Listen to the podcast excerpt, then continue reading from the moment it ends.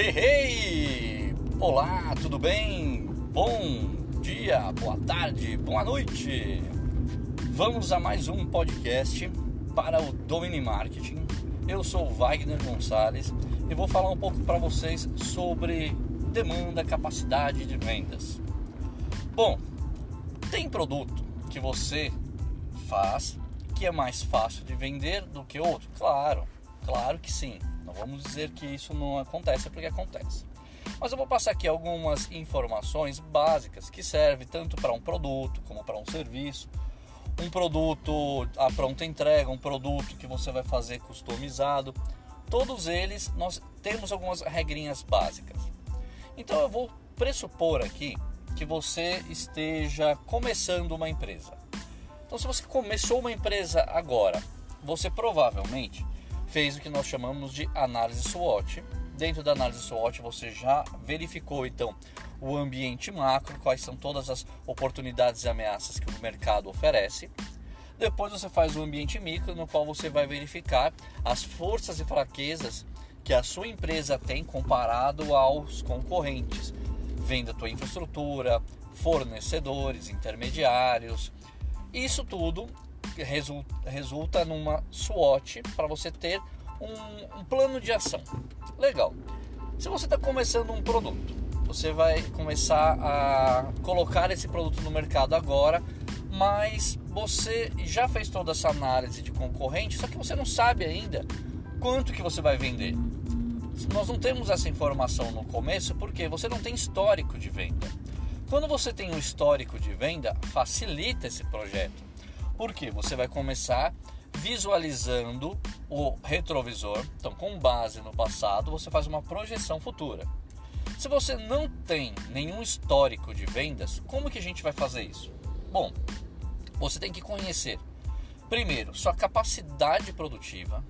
Então, se você tem duas pessoas e essas pessoas fazem dois produtos por hora, então você sabe quanto que você faz por hora e você vai saber quanto você faz por dia, por semana, por mês e ano.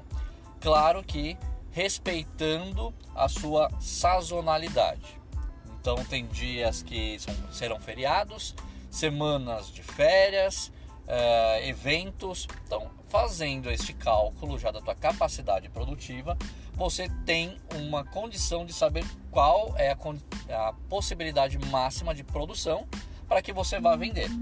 Aí você tem que estudar se você vai aumentar a sua capacidade produtiva ou se você vai é, vender exatamente aquilo que você pode produzir ou menos do que você pode produzir.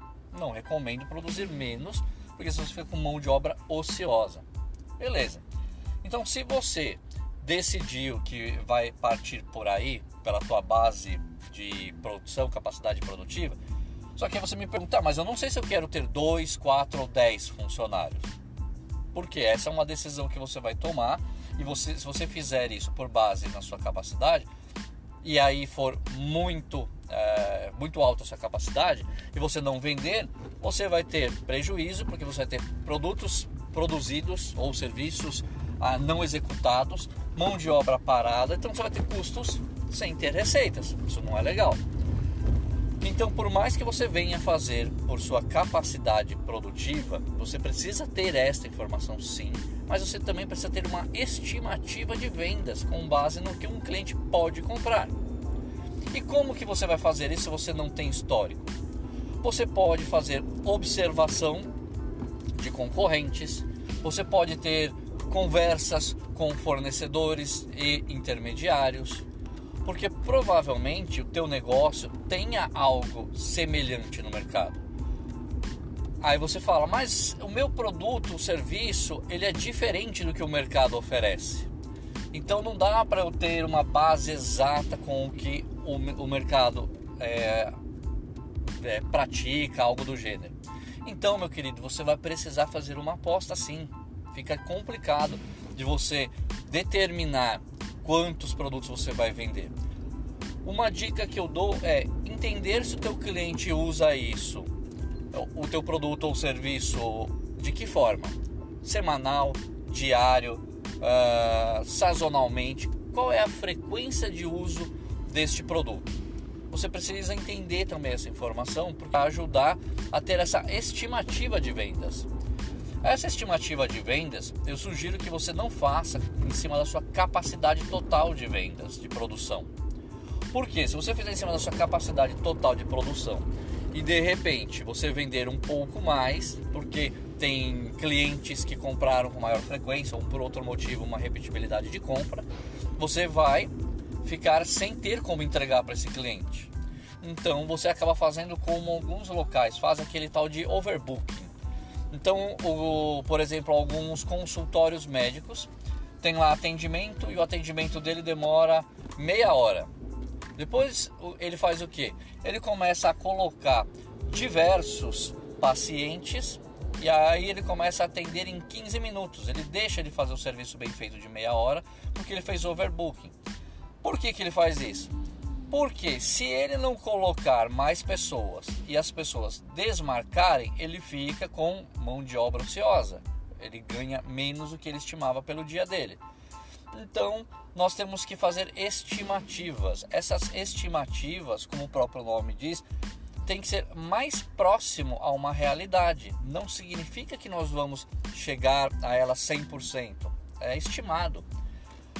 Portanto, o que eu sugiro para vocês os passos são: verifique sua capacidade produtiva, conheça o seu cliente para saber frequência e quantidade de compra, conheça um pouco sobre o que o mercado, os concorrentes fazem, intermediários, como eles vendem, e aí você vai fazer a sua estimativa com base nos seus diferenciais. Se você vai fazer uma loja de bolo e você percebe que tem uma loja de bolo no seu bairro, você para lá na frente um dia e observa. Para num dia de pouco movimento, com mais movimento. Se puder, para uma semana inteira. Olha lá o dia inteiro quantas pessoas entram lá. Dá uma olhada se a sacola é pequena, média ou grande. Você vai ter uma ideia de quantos bolos a pessoa pode é, comprar ou quanto ela está levando nesse momento.